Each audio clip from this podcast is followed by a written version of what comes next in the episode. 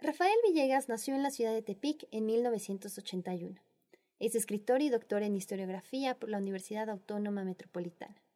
Ha publicado los libros de cuentos Juan Peregrino nos salva el mundo, 2012, Monstruos de Laboratorio, 2014, Apócrifa, 2017. Animal Verdadero, su primera novela, fue publicada en 2017 por Ediciones B. Vamos a escuchar unos fragmentos.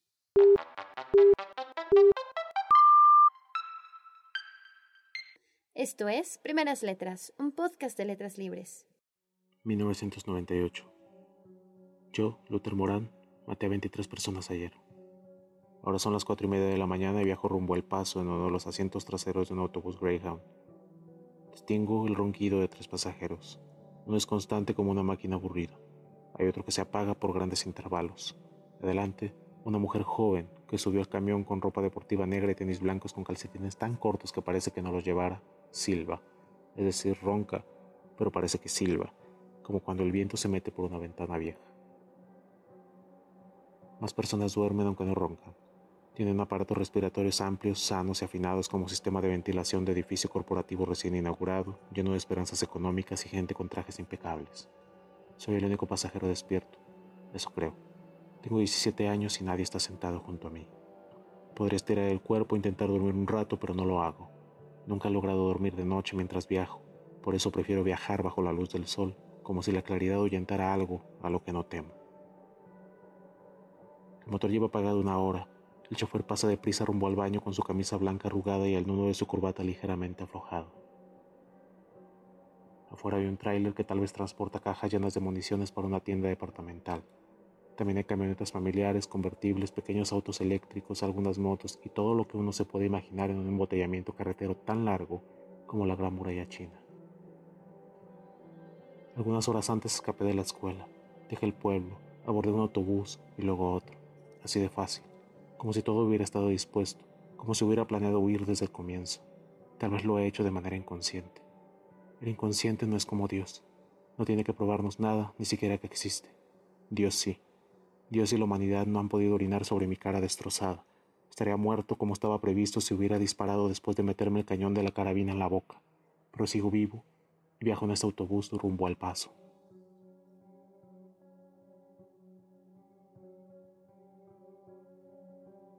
...1997... El año pasado, cuando se me ocurrió todo esto, no planeaba llevar máscara. Me imaginaba mostrando mi cara orgullosa a las cámaras de seguridad. Mírenme, aquí estoy, Mato a sus hijos y esta es mi cara, esta es mi boca y esos son mis ojos cuando disparo a sus niños. Ni siquiera frunzo el ceño, no los odio, esta es la cara del que dispara y no odia. No soy una pesadilla, esta es mi cara de muchacho amable.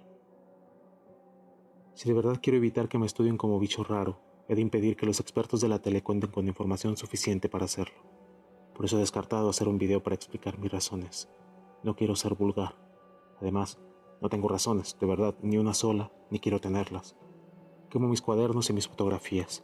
Vacío mi cuenta de Hotmail. No más de 10 correos y 3 meses de uso. Me deshago de todo aquello que pueda ser un indicio para llegar a mi cabeza. No existo. Soy una foto recortada, un hueco humano, una duda entre una persona y otra.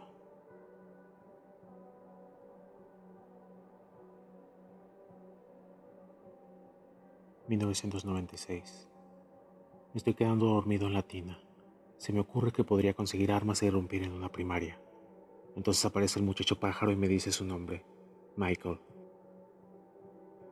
Juro no olvidarlo mientras viva. Michael me acompaña desde hace mucho tiempo. No existe, lo sé, no estoy loco. Michael es una invención, una idea, pero lo puedo presentir como se presiente que algo va bien o que va mal. A veces hasta lo veo, de hecho lo imagino, pero muy claramente, como si estuviera ahí. Michael es un muchacho de 21 años, tiene cabeza de pájaro, un pájaro gris común, de esos que viven en las ciudades de todo el mundo. Se camuflan con ellas y se paran en los cables de luz. Siempre lleva puesto un vestido muy lindo, blanco, que le llega a las rodillas. Es más alto que yo. Es delgado, es atlético, tiene brazos marcados y hombros anchos. Anda descalzo o con zapatos de charol. No es mi conciencia. Ni me aconseja ni me manipula. No es así. Que nadie culpe a Michael de todo lo que yo hago. Michael no es el amiguito imaginario que debí dejar en la infancia. Él está conmigo y eso es lo único que importa. Ahora mismo está ahí, como siempre, y sabe que yo estoy con él. Michael lo sabe. Y está ahí incluso cuando yo no lo deseo. A veces quiero que se vaya, que me deje solo. Sería bueno desnudarme sin público. Otras veces solo quiero que Michael se haga de carne y de plumas, pero él no se aparece porque no puede, nada más por eso. Michael no aparece porque no existe.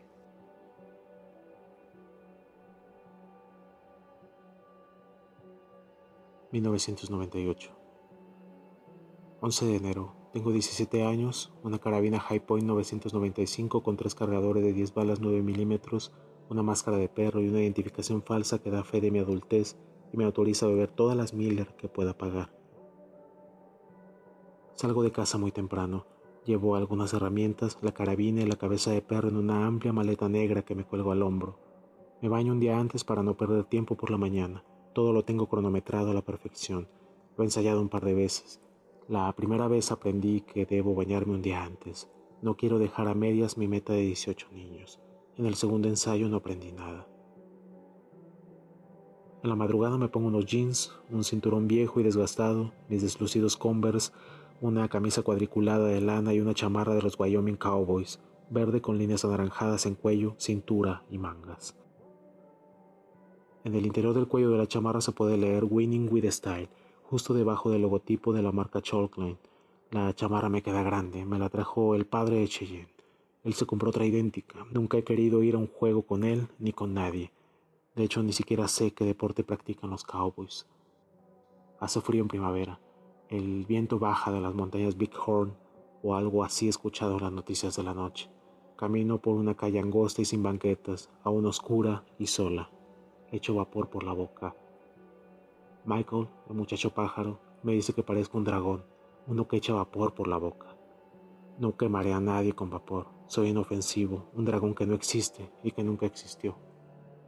Cruzo un parque donde un indigente tirado junto a un árbol me pide dinero. Le lanzo dos monedas la buena obra de mi último día. Apresuro el paso. No quiero que nadie me vea ni me reconozca. El show será discreto, al menos hasta que muera. Me detengo junto a un árbol, saco la cabeza de perro de la maleta, la miro, le sonrío y la acaricio como si fuera una mascota querida. Me convierto en perro. Aquí dentro hace calor, mucho. No tardo en llegar a la escuela. Desmonto una ventanilla de los baños de la primera planta. Traigo las herramientas y sé cómo usarlas. Para mi mala suerte soy gordo, no demasiado, pero sí, gordo. Me cuelo con dificultad. En el baño oscuras intento mirarme al espejo. No veo nada, pero me paso una mano por mis pelos de perro dorados y cortos. Presiento que Michael está detrás de mí, pero no lo veo. Llevo un rato aguantando la respiración. Entro a uno de los cubículos del baño, bajo la tapadera del retrete y me siento sobre ella esperar con los antebrazos sobre mis muslos, ligeramente inclinado hacia adelante. El perro está listo para matar.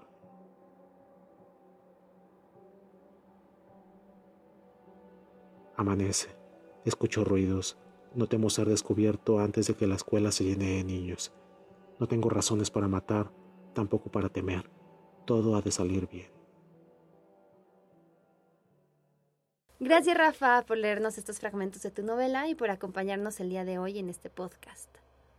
Uno de los elementos perturbadores de tu novela es esta cercanía del fenómeno que estás narrando.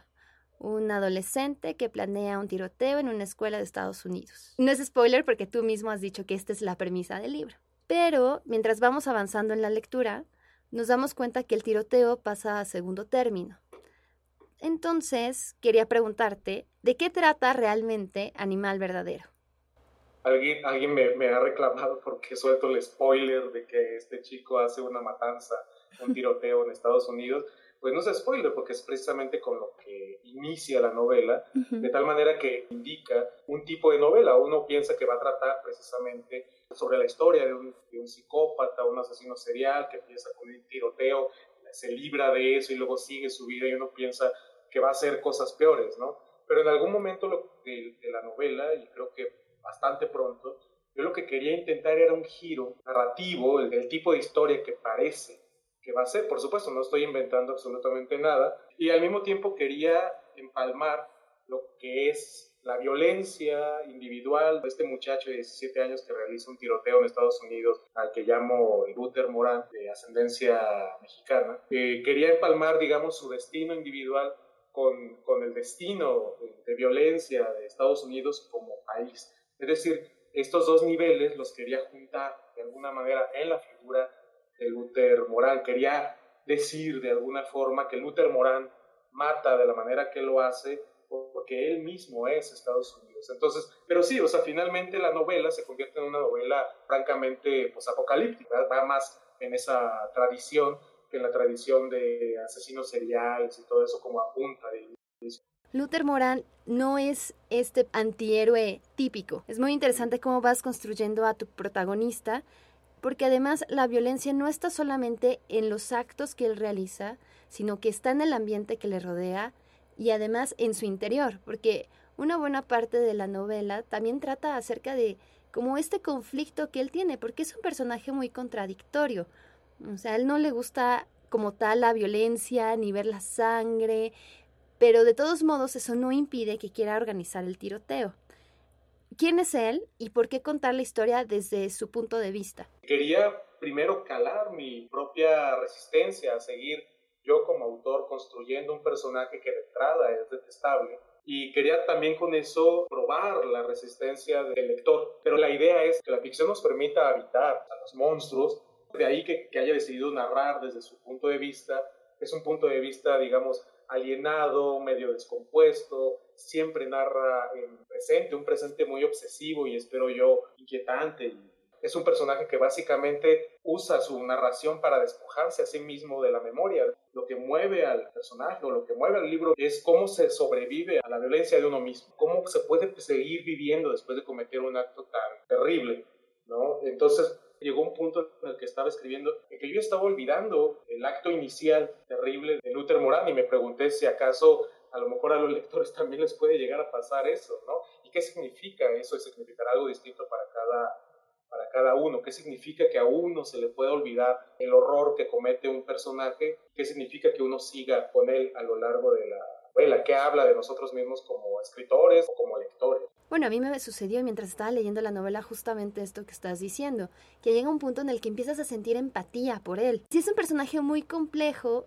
y que creo que funciona muy bien porque lo estás como sacando de la casilla del, del antihéroe y que te permite también jugar con todos los subgéneros con los que estás jugando en la novela. Me preocupa, y eso es ya como, digamos, como lector o como espectador de historias, el tratamiento del, monstruo, que es lo que llamo como disnificarlo. Es esta cosa como de vamos a acercarnos al monstruo, vamos a acercarnos a Maléfica, a Drácula, y vamos a ver que no eran tan monstruosos después de todo, sino que bueno, Maléfica se hizo así porque la engañaron, Drácula es así por amor a su esposa, bueno, una serie de cosas que tienen que ver con humanizar al monstruo.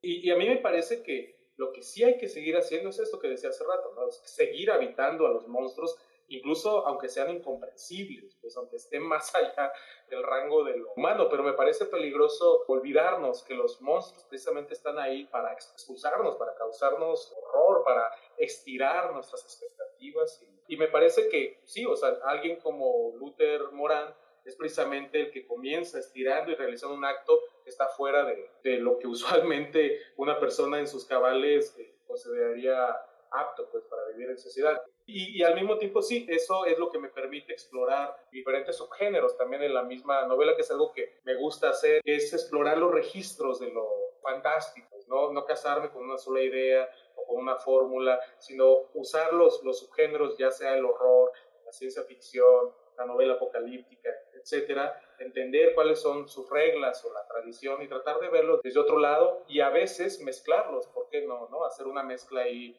eh, dura, eh, espero yo, inquietante, incómoda de repente también. Ya habías anticipado un poco el tema de la estructura y desde qué temporalidad está narrando Luther, ¿no? Tú decides, en vez de seguir un orden cronológico, empiezas a hacer saltos temporales eh, que van de 1997 al 2024. Una especie de narración fragmentaria. ¿Por qué utilizar este recurso narrativo? Quería encontrar una forma de representar la manera en que Luther está tratando de despojarse de su propia memoria. Es decir, parece que es una narración de memoria, pero en realidad es una narrativa, la de Luther, obsesivamente presentista, muy violenta, digamos, con sí mismo, en el sentido de que se está despojando constantemente de lo que recuerdas. En cierta forma la novela es más una novela sobre el olvido que sobre la memoria. Fíjate que yo traigo desde hace rato una preocupación por narrar fuera del punto de vista antropocéntrico. Lo que intento es narrar desde otro punto de vista que no sea lo humano. Entonces, ¿cuáles crees tú que son los límites que existen entre los animales y los seres humanos? Sí, tiene que ver con pensar, vamos, el asunto de qué es lo que nos hace humanos. No tengo definitivamente una respuesta, y menos en una novela, porque tengo la idea, pues, de que las novelas no están ahí para, contestar o dar respuestas, sino para generar más y más preguntas, para llegar, llenarlos de dudas y sospechas sobre, sobre el mundo, ¿no? Pero sí, pues el tema, ahí está el tema de la animalidad, de la hibridez, de la conciencia de lo humano, de lo que no es humano, de lo que va más allá de esto, y también, por supuesto, del, bien y del mal.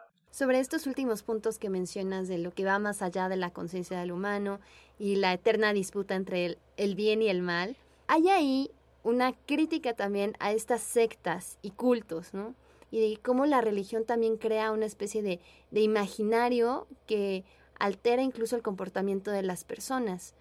¿Por qué quisiste meter ese elemento que además es, es bastante perturbador? Trato de abordar lo fantástico, no como a veces se, se hace, donde existe una realidad bastante definible y es invadida por un acontecimiento sobrenatural o inexplicable que finalmente se explica o no. Yo trato de partir de la idea de que el mundo en sí, tal como está, ya es extrañísimo. Y, y, los relatos religiosos y los sistemas religiosos y todo eso suelen ser de las formas más perturbadoras, más inquietantes y quizá también más violentas.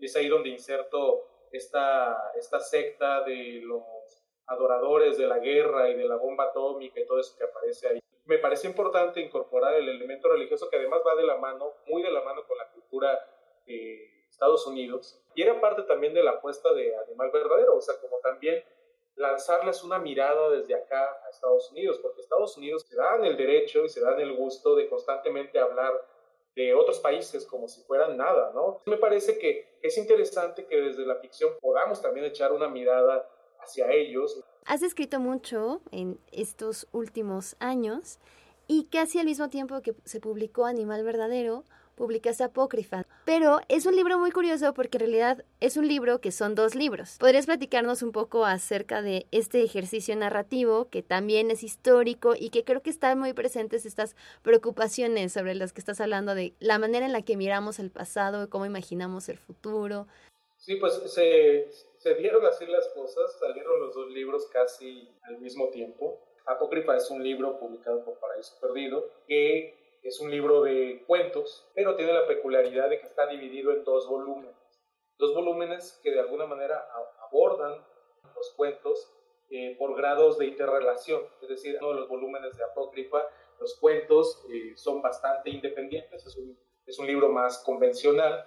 Y el otro libro, los cuentos están muy interrelacionado de tal manera que uno no se entiende completamente sin otro. Es un acercamiento también del cuento, un estirar el cuento hacia la forma eh, novelística y al mismo tiempo las tres historias que están en estos dos volúmenes apuntan a un solo, solo relato. La idea era precisamente como partir de ciertos elementos o ciertos, ciertos puntos eh, bien asentados de la historia y bien bien registrados, donde hay, hay archivo y hay referencias y todo eso, pero yo plantear mis propias versiones de, sus historias y tratar de unirlas, eso también es, era un reto para mí, como que no solo fueran cuentos que se contaran individualmente y que funcionaran individualmente como cuentos, sino que todos tuvieran una comunicación de tal manera que la lectura total del libro generara cierta, cierta idea de unidad finalmente eres historiador y también narrador.